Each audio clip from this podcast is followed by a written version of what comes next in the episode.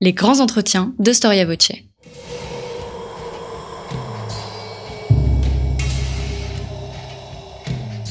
Une émission de la rédaction de Storia Voce.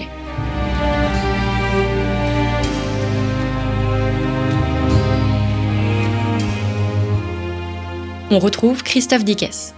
Chers auditeurs, bonjour, bienvenue pour ce nouvel épisode de nos grands entretiens et je souhaiterais commencer cette émission en remerciant les auditeurs qui nous ont soutenus en ce début d'année. Ils se reconnaîtront, Christelle, Anne et Alexis, Christian, Philippe, Didier, Serge et Stéphane. Et enfin, un remerciement tout particulier adressé à ma vie qui vit à Côme en Italie. Toutes ces personnes ont reçu un livre qu'elles ont choisi dans la rubrique Soutenez Storia Voce à partir de la page de notre site internet storiavoce.com. Si vous, vous ne l'avez pas encore fait et surtout si vos moyens vous le permettent, n'hésitez pas à vous rendre sur notre site, à faire un don et à recevoir donc un des ouvrages proposés par nos partenaires. De tous les livres d'histoire que nous recevons à Storia Voce, Napoléon possède une place bien particulière. Le sujet paraît en effet inépuisable et il ne se passe pas un mois sans qu'un auteur ait la gentillesse de nous faire parvenir un ouvrage en lien direct ou indirect avec l'Empire. Mais dans cette masse, peu de livres se distinguent vraiment, si bien que quand nous avons reçu Napoléon et le Sacré, nous avons dit encore pour ensuite nous raviser et dire enfin. Enfin, un livre sur un sujet délaissé et pourtant essentiel du règne de l'empereur. En effet, bien des interrogations subsistent sur le sujet. Napoléon fut-il d'abord éduqué religieusement et si oui, que va-t-il garder de cet enseignement? Entretenait-il une religiosité et ou une spiritualité? Quelle fut l'objectif de son concordat de 1802 et comment son entourage va-t-il réagir à ce concordat? D'ailleurs, son administration, sa propre administration, va-t-elle l'appliquer correctement et pourquoi, en dépit de ce concordat, le pape Pie VII va-t-il être fait prisonnier vous le voyez, nous avons beaucoup, beaucoup de questions et nous allons les poser à Marie Courtemanche. Marie Courtemanche, bonjour. Bonjour. Merci d'avoir répondu euh, à notre invitation.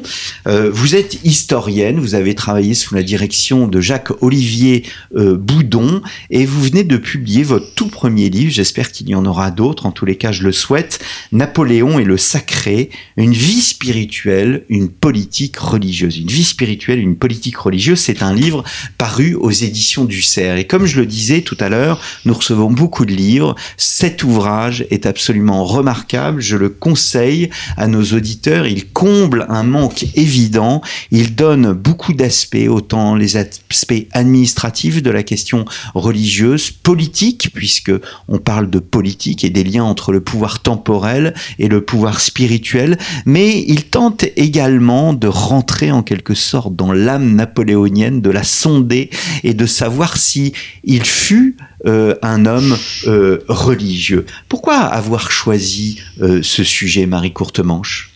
Alors, je ne suis pas une aficionada de Napoléon, mais je l'ai découvert durant mes études que j'ai faites à La Roche-sur-Yon, comme vous savez, qui a été construite par Napoléon, qui s'est appelée d'abord La Roche-sur-Yon Napoléon, avant d'être baptisée sous la Restauration, et puis plus tard, qui a été nommée Napoléon Vendée sous le Second Empire.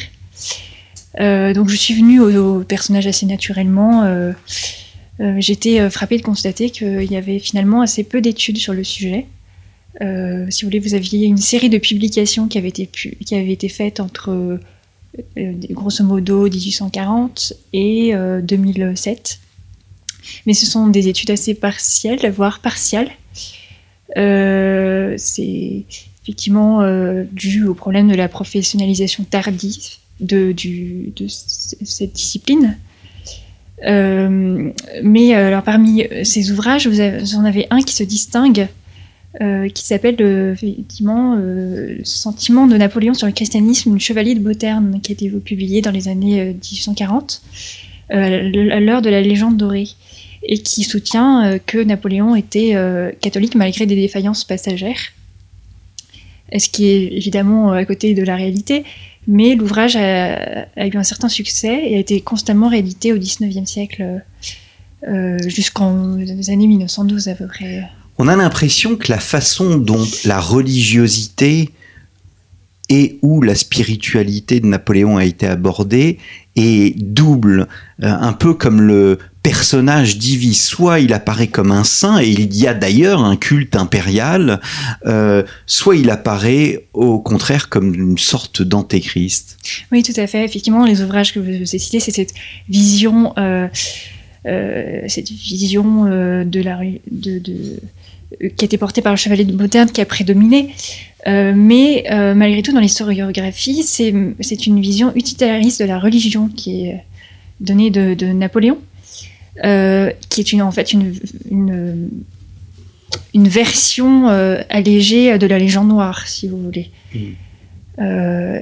et qui est à l'opposé de la réalité. puisque Napoléon était constamment entouré par des personnages religieux, il s'est beaucoup intéressé à ces sujets-là dès son jeune âge. Euh, donc voilà, il y, a cette rencontre qui n'a pas été faite entre euh, cet ouvrage qui est tombé dans l'oubli et puis euh, la, vision dominante dans l'historiographie, si hmm. vous voulez. Alors, vous le dites très bien, et je suis très heureux de l'avoir lu sous votre plume dans votre introduction, mais vous dites, je vous cite, l'apport d'une sensibilité féminine permettra peut-être de résoudre les contradictions que l'on trouve dans les discours de, de, Napoléon. Et c'est vrai que en histoire, il y a une vraie sensibilité féminine. Qu'est-ce que vous avez interroger Vous avez interrogé l'homme ou bien le chef d'État ou bien on ne peut pas dissocier l'un et l'autre? Alors c'est à la fois les deux, effectivement. Euh, il est très difficile euh, de séparer euh, ces deux visions que vous évoquez chez Napoléon, parce que le, souverain affleure toujours chez l'homme, jusque dans ses derniers jours, au seuil de sa mort. Euh, et puis même, euh, je dirais avant, hein, parce que le, souverain perce déjà euh, sous l'homme en Italie. donc effectivement, ça, demande un, recul critique particulier. En, particulier à Sainte-Hélène, où les contradictions abondent dans son, discours. Vous, manipulez en fait les, vous, différenciez par exemple la foi et la croyance. Il y, a une vraie voilà, il y, a un vrai approfondissement dans votre livre sur tous ces concepts euh, religieux.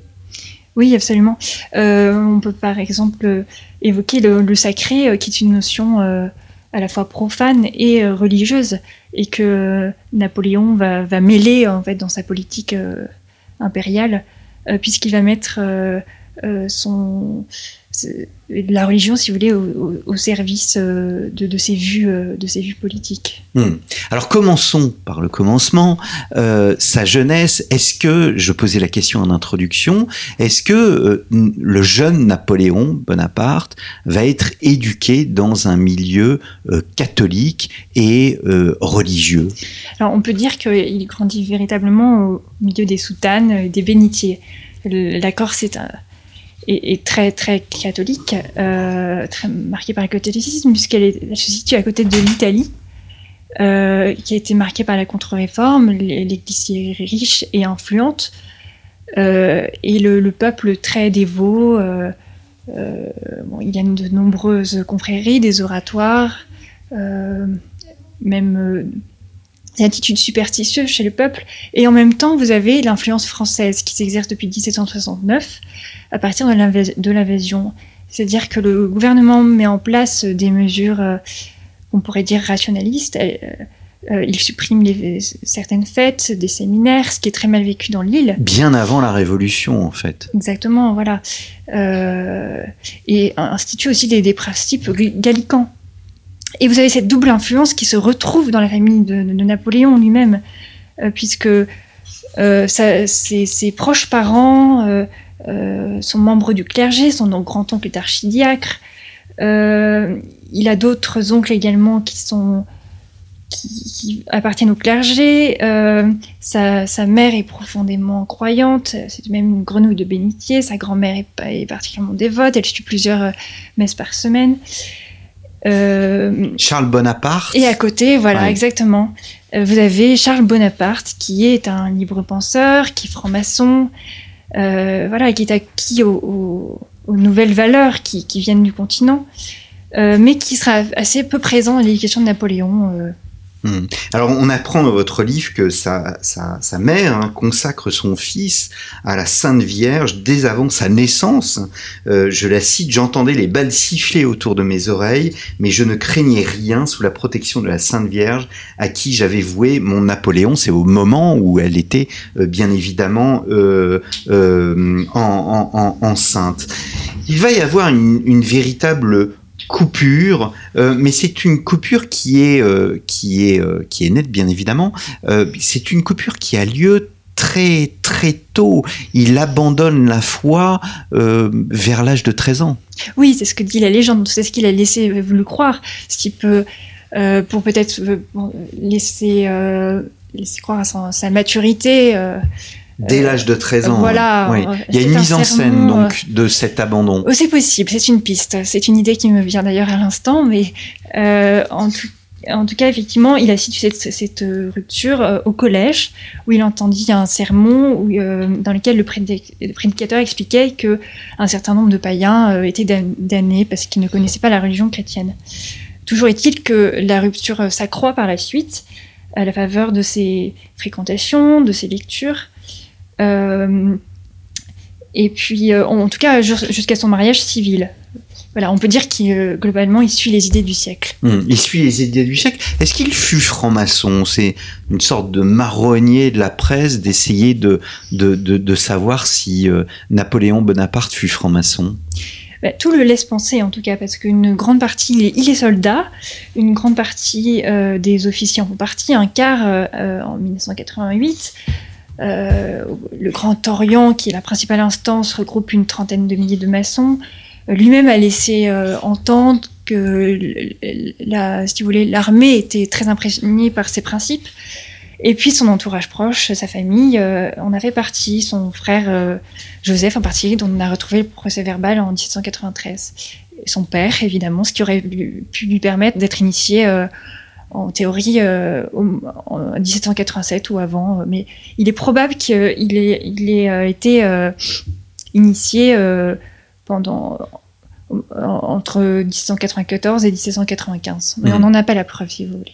Alors, quand il arrive aux, affaires, comment voit-il le, le, fait religieux? Est-ce qu'il souhaite d'emblée mettre un terme aux troubles religieux et apparaître, nous n'avons pas utilisé l'expression euh, jusqu'à présent, mais ce fameux, enfin cet homme de la synthèse euh, entre à la fois euh, l'ancien régime et, et, les nouvelles idées du siècle. C'est une idée qui lui vient dès, dès l'Italie, durant ses campagnes, puisqu'il essaye de faire reconnaître l'Église constitutionnelle par le pape.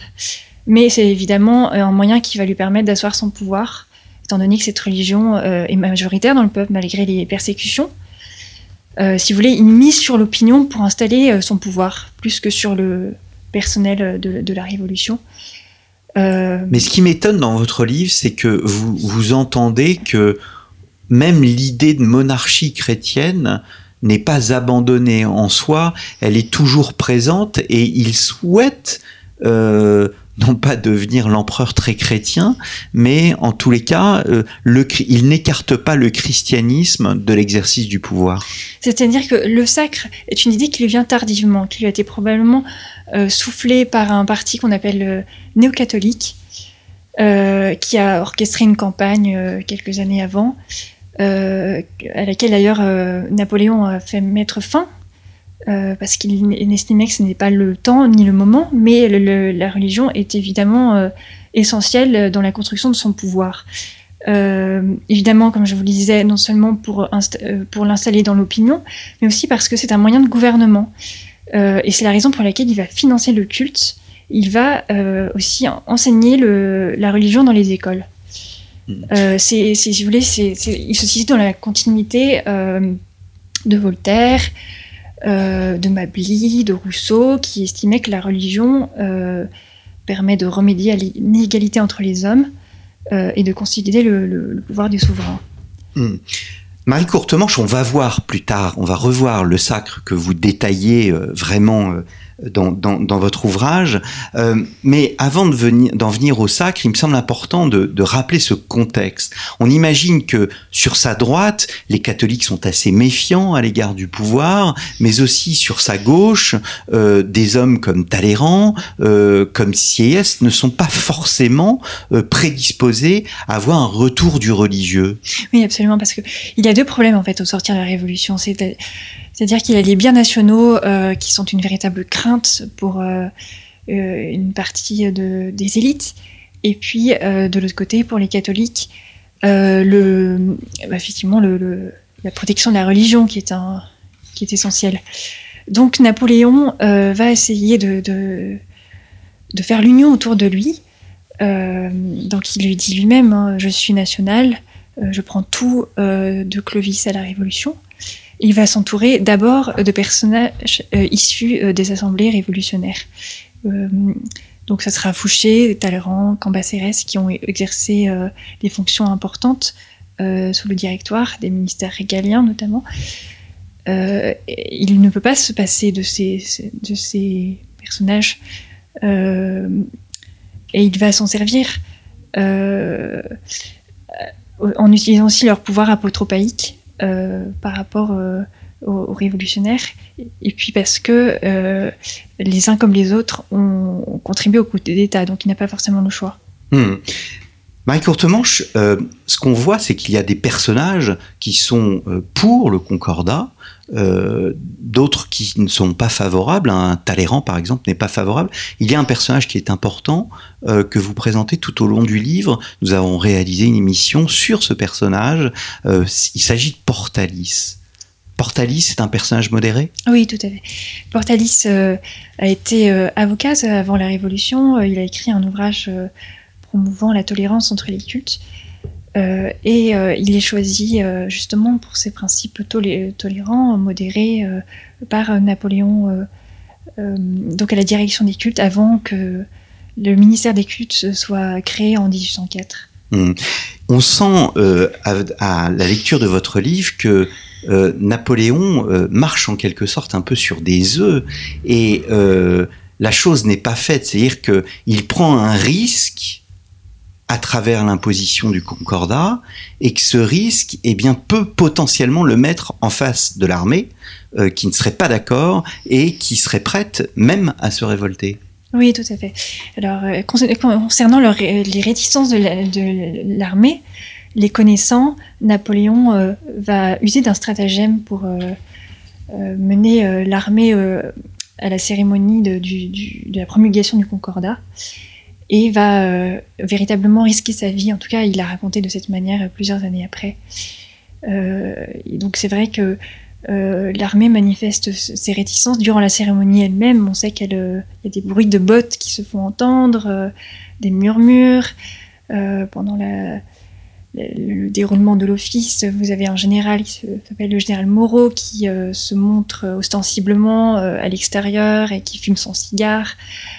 Euh, mais évidemment, euh, Napoléon va reprendre tout ça en main et, exiger, et exiler pardon, euh, un des généraux qui, généraux pardon, qui va euh, qui, qui, va refuser qui va refuser de célébrer l'événement. Oui. Hum. Alors le Concordat, c'est quoi? C'est le retour de l'État confessionnel tel qu'il existait avant? Alors on ne peut pas dire ça exactement. c'est le retour de ou plutôt la, la mise en place d'une religion de l'État et non pas d'État. C'est-à-dire que la religion euh, catholique est celle du souverain. Oui. Elle est protégée par lui, mais dans le respect des consciences. Mmh. C'est-à-dire qu'il y a en gros l'apport révolutionnaire de la liberté de conscience euh, dans, dans, dans, le schéma du concordat. Oui, alors euh, en même temps, il y a effectivement la, relégation de, du clergé dans son espace propre, vous avez la laïcisation de, l'état civil, euh, le contrôle de l'Église. Voilà, autant de principes révolutionnaires qui sont euh, consacrés euh, simultanément. Mmh. Il n'y a aucune dépendance pontificale. Il y a une volonté de, de bah, au fond, de de continuité gallicane Oui, exactement. C'est visible d'ailleurs euh, euh, dès le Concordat, qui était une, un accord avec le Saint-Siège, ce qui est incroyable, parce que le pape accepte une série de mesures qui n'auraient qui, qui, sont complètement qui s'opposent à son, à son pouvoir, si vous voulez. Alors, le, le, le sacre en lui-même, euh, c'est un, euh, un moment euh, absolument essentiel. On sent qu'il y a une sorte de... Jamais il ne le regrettera, en fait, le sacre, on a l'impression. Jamais il le considère véritablement comme quelque chose de, de, naturel, d'institutionnel, qui vise à, à, à, renouer en quelque sorte un fil cassé, tout en apportant cette nouveauté. Alors, il en fera étalage, effectivement, dans ce, dans ses mémoires. Euh, il le rappellera constamment euh, durant son règne. Euh, ceci dit, le sacre n'a quasiment aucune influence de l'opinion qui est globalement insensible. Le, du côté des philosophes, c'est moins le cas, et des monarchistes également, mais le sacre n'a pas, n'a, pas un impact politique euh, si considérable, si ce n'est sur le long, terme, si vous voulez, où il a probablement euh, participé à la sacralisation de, Napoléon. Hum. On se moque du sacre ou pas? Il y a des caricatures oui, qui circulent dans les deux camps. Euh, quelques jours après, le, porte-croix du pape et la, la risée du peuple. Bon, le, le ne s'en offusque pas, expliquant connaître l'esprit des Français, mais hum. Euh, il y avait véritablement un choc des cultures. Oui. Mm. Mais il ne, à la différence des rois de France, où euh, lors du sacre, il y avait un serment dans lequel euh, il s'agissait de protéger la religion catholique, là ce n'est pas le cas. Alors non, c'était juste un renversement complet.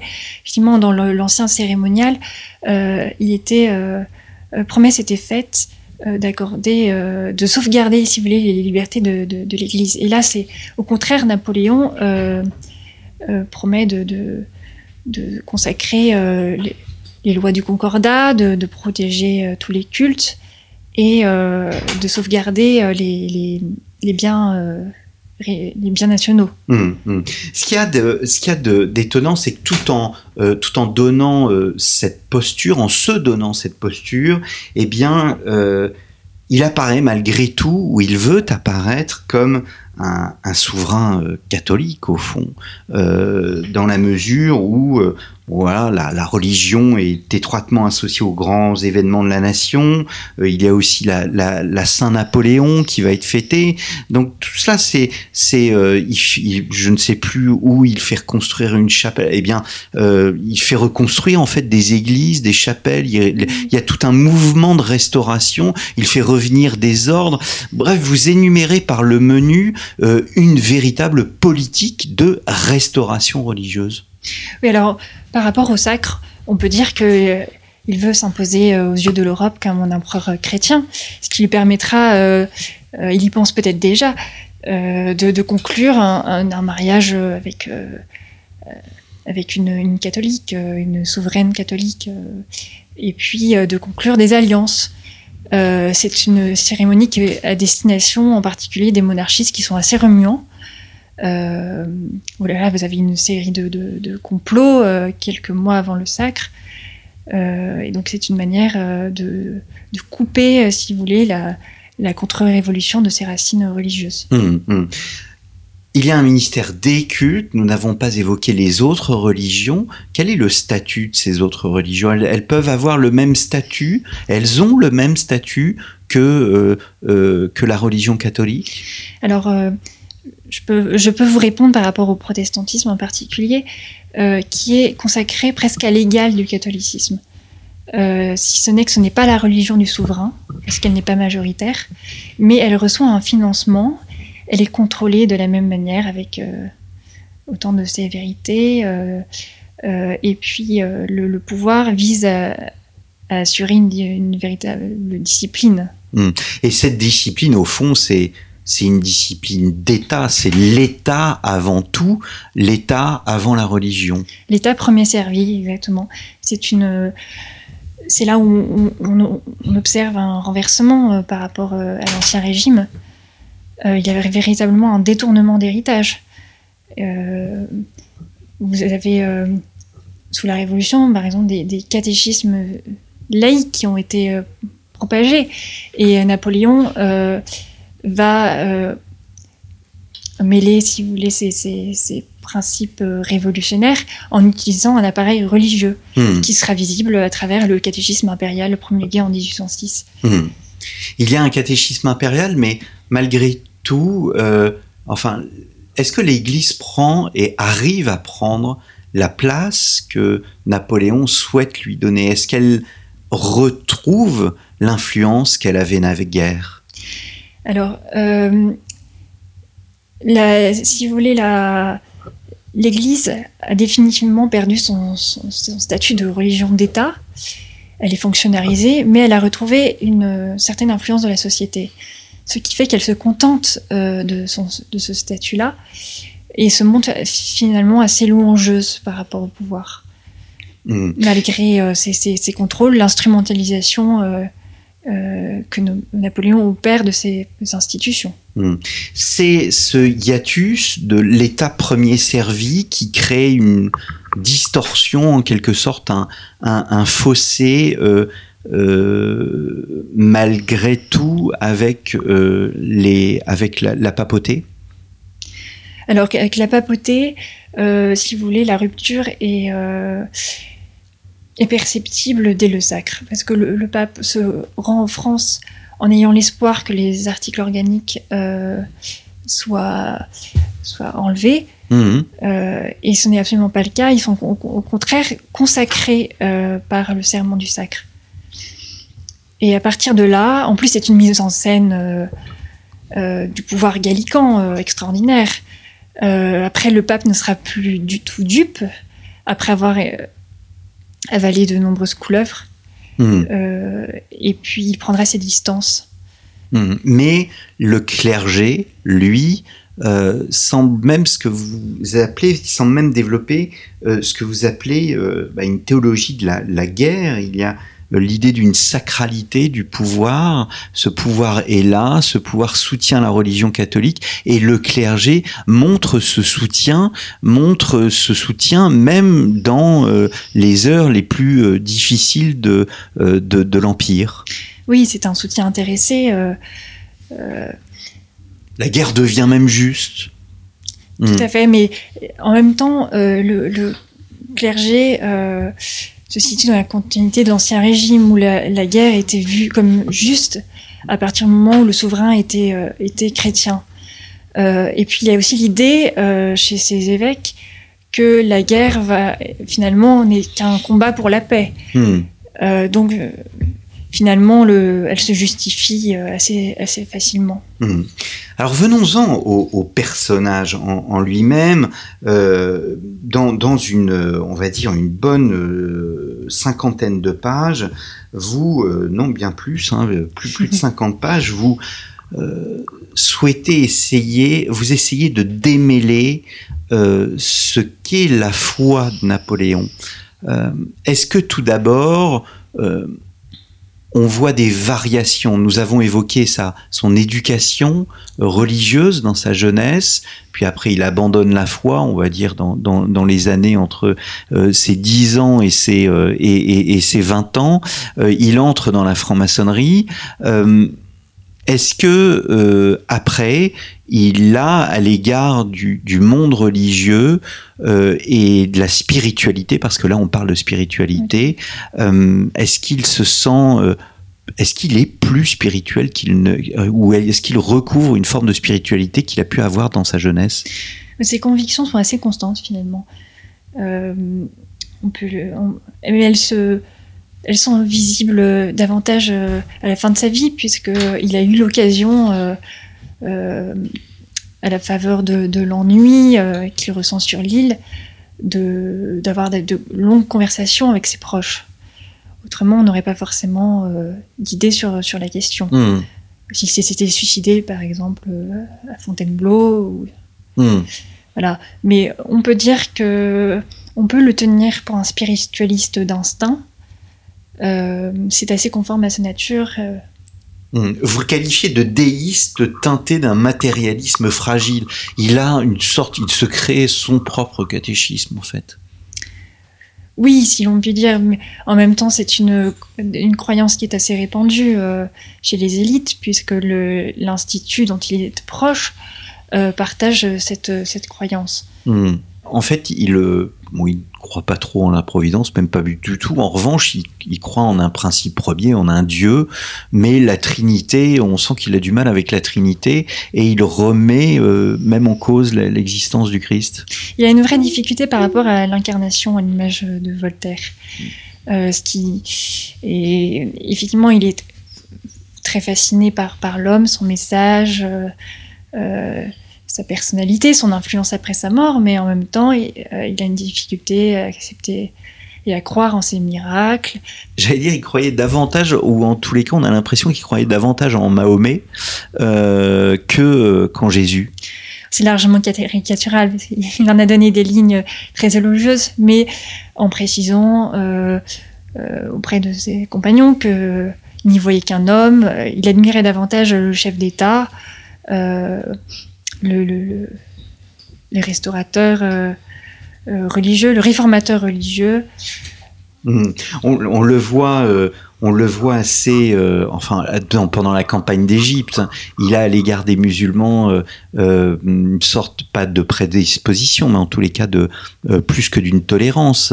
il, voilà, il, souhaite que ses soldats respectent l'islam, mais j'allais dire le conflit, la révolte du Caire en décide autrement. Oui, alors il met en place une des mesures de, de, tolérance assez rapidement on pourrait dire que ça participe d'une acculturation parce qu'il se trouve dans un contexte tendu euh, politique. Hmm. Et en même temps, euh, il faut savoir que le Caire est le cœur battant euh, de l'islam. elle, accueille de nombreux étudiants venus de tout l'Orient. les chefs religieux aussi ont, joué un rôle considérable hmm. parce qu'il n'y a plus de pouvoir véritablement. Et puis il y a le souvenir des croisades. Hmm. Donc Napoléon n'a pas vraiment le choix. En tout cas, il comprend très vite, il a lu Volney, euh, donc il sait qu'il ne conquérera pas l'Égypte sans euh, accepter la religion musulmane. Hmm, hmm. Les, euh, je reviens à la religion catholique. La religion catholique apparaît pour lui comme une religion d'ordre avant tout? C'est parce que socialement elle est importante, qu'elle est une force d'ordre qu'il faut lui donner sa place? Bah, euh, Napoléon n'a pas fait le choix du catholicisme par hasard.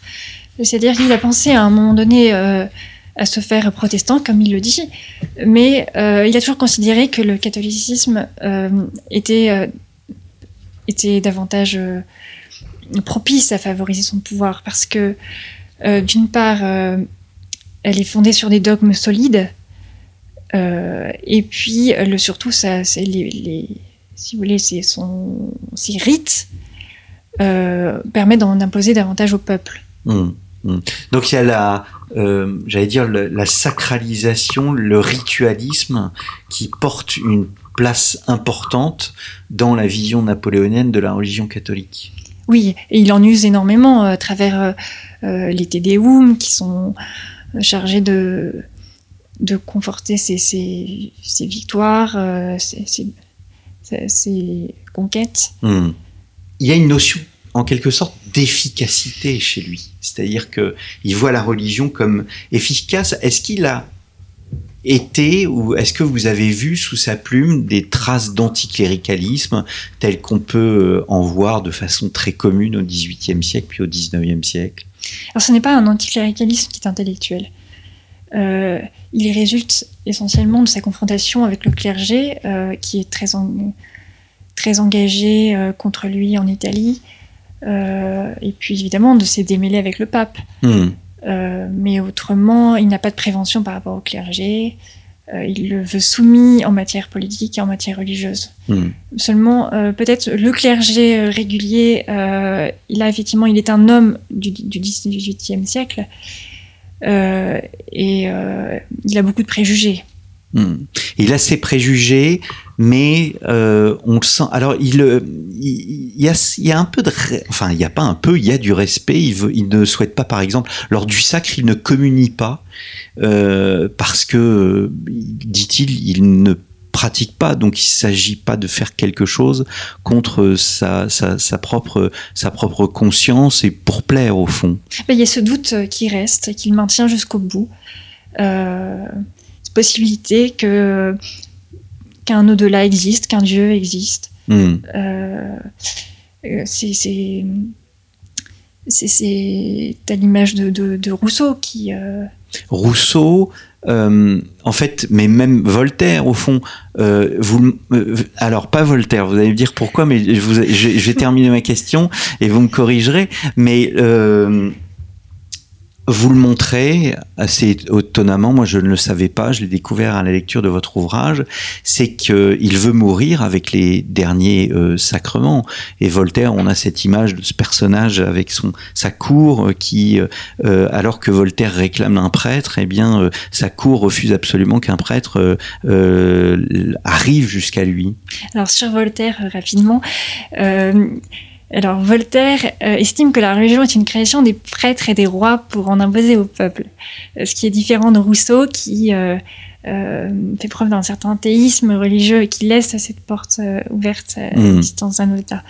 Mais autrement, Napoléon effectivement ne prend pas le, risque de trahir ni sa famille ni son pays, ni de renoncer à un au-delà éventuel. Mmh. Et il prévient d'ailleurs ses proches quelques quelques, semaines avant de quelques mourir. semaines avant de mourir, qu'il est possible de, se réconcilier avec les. Hmm. On lit euh, Marie Courtemanche dans son procès verbal, euh, l'empereur Napoléon, dans le procès verbal de son décès, bien évidemment, euh, l'empereur Napoléon est décédé dans ses appartements à Longwood, île de Sainte-Hélène, à la suite d'une longue et pénible maladie dans le sein de la religion catholique, apostolique et romaine. Il se place dans les traces un peu de son père. Oui, tout à fait. C'est c'est son père qui était libertin et qui a retrouvé les derniers sacrements à l'approche de sa mort. Euh, mais c'est aussi une manière euh, de donner euh, cet exemple-là à son fils qu'il espère un jour sur le trône. Et en somme, il ne renonce ni au ciel, ni à sa famille, ni à la France. Il y a, euh, puisque vous parlez de la France, il y a une expression que vous utilisez, euh, que c'est la première fois que je la rencontre. Euh, vous évoquez sur l'Empire, vous parlez de monarchie laïco-chrétienne c'est la, la, réalité de ce que vous avez ressenti à travers vos recherches euh, sur le sujet, donc Napoléon et le sacré, c'est qu'il y a une sorte de double tête, à la fois une tête laïque et une tête chrétienne Oui, il y a une espèce d'hybridation euh, euh, qui ne marche pas, qui ne trompera personne. Hein. Mais toujours est-il que Napoléon a enraciné le processus de laïcisation en France tout en assurant euh, une, certaine influence de la religion en société. Et ce qui perdurera au XIXe siècle, euh, malgré quelques coups de canif, euh, si vous voulez, dans le, dans le modèle d'ensemble. Mais c'est un modèle qui, voilà, qui va rester. Hmm. C'est une approche, finalement, son approche religieuse n'est pas vraiment de nature philosophique, elle est, elle est, elle est plus historique et à vous lire, on sent même une, euh, j'allais dire, une préfiguration de ce que sera le positivisme au XIXe siècle, l'utilité de la religion. Oui, on, peut dire ça. Euh, euh, Napoléon n'est pas un philosophe parce que il a une, véritablement une âme de, militaire, de soldat, mais en même temps, il, est instruit des travaux de son temps. il est assez au courant de la critique littéraire également. et il fréquente de, nombreux scientifiques, euh, des membres de l'Institut euh, qui confortent ces idées euh, en la matière. Hum, hum. Marie Courtemanche, nous arrivons au terme de cette émission. Peut-être une dernière question. Je vous cite, Napoléon l'a avoué lui-même, sa nature s'accorde avec la pensée de l'infini. L'infini, bien évidemment, c'est, c'est Dieu. Sa nature, c'est cet empereur qu'il représente. L'empereur ne pouvait être que religieux, que posséder une dimension religieuse à travers le sacre? Napoléon ne pouvait être que religieux. Euh, c'est une nature euh, qui a une imagination euh, vive et qui, rappelons-le, est, encensée de son vivant. Donc il n'a aucun autre horizon que, que, celui de Dieu. Il est plus rationnel de croire en Dieu que de ne pas y croire. Vous, je vous cite là encore. Oui, dans le contexte de son temps. Il y a hmm. un retour véritablement de, de la religion euh, avec le, avec Chateaubriand, etc. la Révolution a fait de, de l'anticléricalisme et de l'athéisme une doctrine véritablement repoussante. Hmm. D'où le 19e siècle religieux et le développement des ordres euh, tout, tout, tout, au long de, de, de, cette époque. Merci beaucoup, Marie Courtemanche, d'être venue au, au, micro de Storia Voce. Donc, Napoléon et le sacré, une vie spirituelle, une politique religieuse, un ouvrage paru aux éditions du Serge. Je vous remercie, chers auditeurs, pour votre fidélité et je vous donne rendez-vous la semaine prochaine pour un nouveau numéro de nos grands entretiens.